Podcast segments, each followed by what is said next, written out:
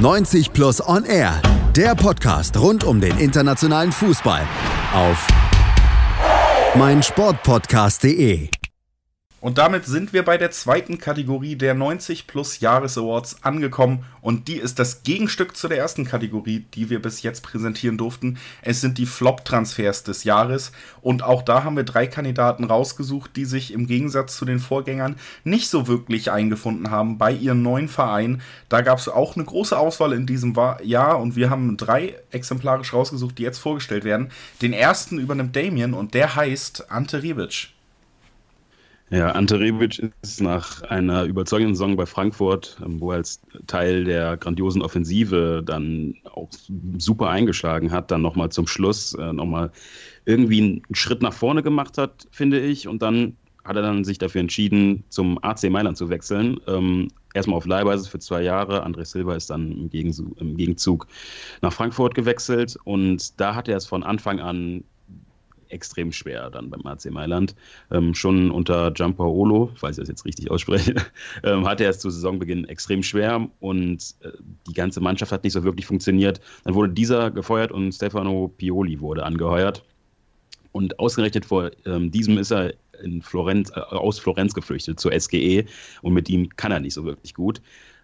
Folge ist halt jetzt, dass er wieder kaum zum Einsatz kommt. Ähm, generell erst siebenmal auf dem Platz gestanden, dreimal als Starterhälfte davon. Und davon ist er zweimal zur Halbzeit schon ausgewechselt worden. Ähm, und jetzt hat er auch schon seit fast einem Monat gar keinen Einsatz mehr gehabt, saß nur noch auf der Bank. Und seine einzigen Torbeteiligungen, die er diese Saison hatte, waren auch allesamt für Frankfurt noch. Ähm, er hat einen Dreierpack erzielt im DFB-Pokal der ersten Runde und dann hat er sich verabschiedet nach Italien und seitdem kommt da, läuft da einfach gar nichts mehr zusammen. Er hängt ja jetzt auch schon wieder in Frankfurt rum und äh, trifft sich mit, äh, mit seinen alten äh, Weggefährten ähm, von der SGE und es ist auch schon wieder ein Zeichen dafür, dass er sich nicht wirklich wohlfühlt anscheinend in Italien. Und ja, da stimmt gerade wirklich gar nichts. Mal gucken, ob er sich da nochmal durchsetzen kann oder ob dieses ganze Experiment vielleicht dann doch vorzeitig abgebrochen wird. Und du hast da schon eine Gemeinsamkeit rausgestellt, die alle unsere Kandidaten auch in diesem Jahr haben. Sie haben eine starke Vorsaison gespielt und erst nach dem Wechsel ging es dann so weit abwärts und deswegen vielleicht die Definition Flop-Transfer noch äh, treffender. Das gilt auch für den Kandidaten, den Nico uns jetzt vorstellen wird. Der heißt äh, genauso wie Nico, nämlich Nico Schulz.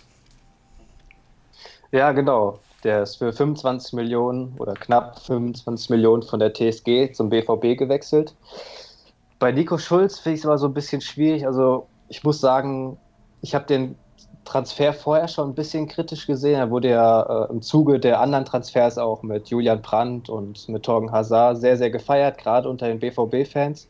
Ich finde, bei Nico Schulz war schon ein bisschen abzusehen, dass das schwierig werden könnte, weil ja, Nico Schulz hat viele Stärken. Nico Schulz hat auch in der vergangenen Saison sehr, sehr gut gespielt. Nico Schulz hat aber auch in einem Team gespielt und unter einem Trainer gespielt, und in einem System gespielt, was sehr, sehr gut auf ihn zugeschnitten war. Nämlich in einer, mit einer Fünferkette hinten, wo er eben auch seine Schnelligkeit ausspielen konnte, wo aber auch seine defensiven äh, Mängel, die er in der Rückwärtsbewegung häufig auch hat, die wurden da so ein bisschen kaschiert. Und dann kommt er jetzt zu einem Verein, eben dem BVB, der ja eigentlich immer mit Viererkette gespielt hat und auch unter Favre eigentlich mit Viererkette spielen wollte. Und das hat man dann relativ schnell gemerkt, dass er sich in dieser Viererkette nicht wirklich wohlfühlt. Äh, das Tempo hat er natürlich nach wie vor nach vorne, aber ihm fehlt äh, meiner Meinung nach häufig so die richtige Entscheidungsfreudigkeit in gewissen Situationen. Er, ähm, manche Aktionen sind zu überhastet, nach vorne wie nach hinten. Da kommt dann mal eine, Fla eine Flanke ins Niemandsland oder er geht zu früh drauf, er geht zu spät raus. Ähm, Gerade hinten in der Viererkette häufig mal zu spät rausgerückt, hat so das Abseits äh, aufgehoben.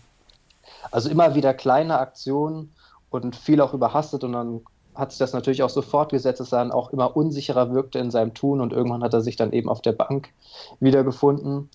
Und da muss Nico Schulz jetzt quasi äh, von Glück reden, dass der BVB selber in dieser Saison äh, zumindest jetzt bis vor kurzem große Probleme hatte und Favre dann auf Fünferkette umgestellt hat, weil das kommt ihm sehr zugute. Also ich habe ähm, da noch das Main-Spiel im Kopf äh, jetzt vor kurzem, wo er dann ein Tor geschossen hat und vorher auch wirklich gut gespielt hat. Ich glaube, das war, korrigiert mich, wenn ich da falsch liege, aber sein erstes richtig gutes Spiel für den BVB, seitdem er das Trikot trägt.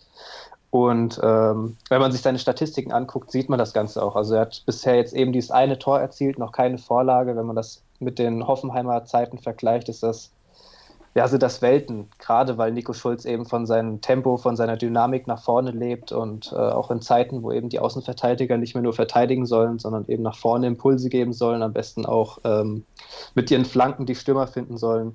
Und das hat bei Nico Schulz bisher gar nicht funktioniert.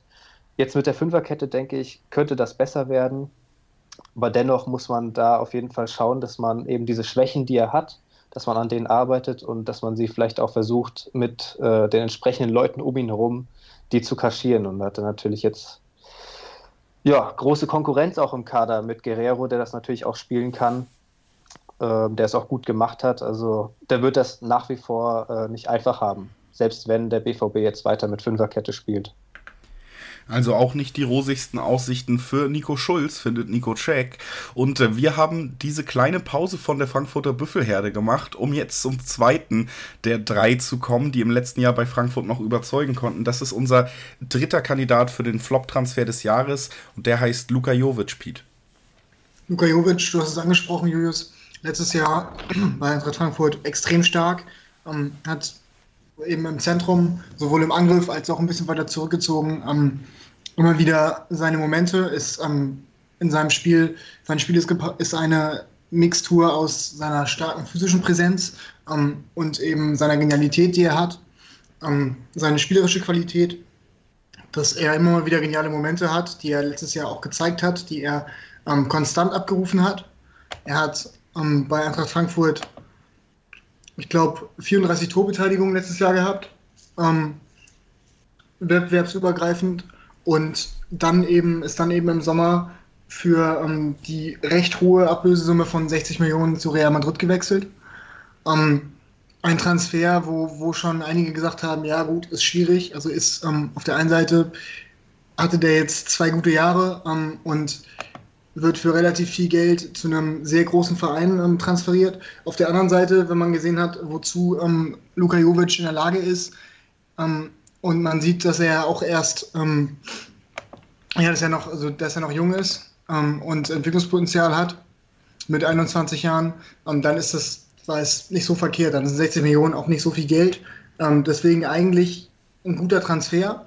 Aber bislang ist für ihn die Höhle Real Madrid ganz klar zu groß. Er hat in, ähm, weiß nicht, er hat, glaube ich, muss ich einmal nachschauen, er hat jetzt, genau, er, er hat nur 13 von 23 Pflichtspieleinsätzen gehabt und kommt bislang auch nicht wirklich, also wirkt wie ein Fremdkörper im Spiel. Ähm, kriegt, wenn er spielt, ähm, nicht viele Bälle, weiß nicht so genau, wie er sich zu bewegen hat. Ähm, er hat die Qualität eigentlich, also sie ist auf jeden Fall da, das hat er gezeigt. Das hat er ähm, über die gesamte letzte Saison gezeigt und ähm, vorher auch vereinzelt, aber es war immer da, also gezeigt, dass er es kann. Ähm, Barrier läuft es bislang noch nicht. Ähm, er hat, wenn er gespielt hat, meistens nur Kurzeinsätze gehabt, hat jetzt aber auch die letzten Wochen nicht mehr gespielt, beziehungsweise hat in den letzten fünf Spielen, glaube ich, neun Minuten gespielt. In den letzten sechs Spielen war davon ähm, viermal im Kader, aber ist nicht zum Einsatz gekommen. Hat äh, ein Tor geschossen beim 5-0 gegen Leganes, wo es schon um nichts mehr ging, wurde dann 70 Minuten eingewechselt, hat dann 20 Minuten gespielt und in der Nachspielzeit getroffen. Also ja, konnte den Erwartungen nicht, nicht gerecht werden. Und eigentlich ist das ja so ein, also wenn man sich das jetzt anguckt, wenn man nur guckt, okay, junger Spieler wechselt von Eintracht Frankfurt zum großen Real Madrid, ähm, würde man sagen, klarer Fall von, er hat sich irgendwie übernommen, ähm, der Verein hat zu, viel ihm, hat zu viel in ihm gesehen. So einfach finde ich ist es nicht, weil ich finde, dass Luka Jovic eigentlich ähm, in der Theorie auf jeden Fall die Qualität hat, um ähm, sich bei Real Madrid durchzusetzen. Wie das jetzt in der Praxis ausschaut, ähm, wird man sehen. Ja, aber stand jetzt auf jeden Fall enttäuschend. Stand jetzt enttäuschend ist natürlich auch irgendwie das, was wir brauchen in dieser Kategorie. Sie heißt ja nicht umsonst Flop-Transfer. Das waren unsere drei Kandidaten, Ante Rebic, Nico Schulz und äh, Luka Jovic.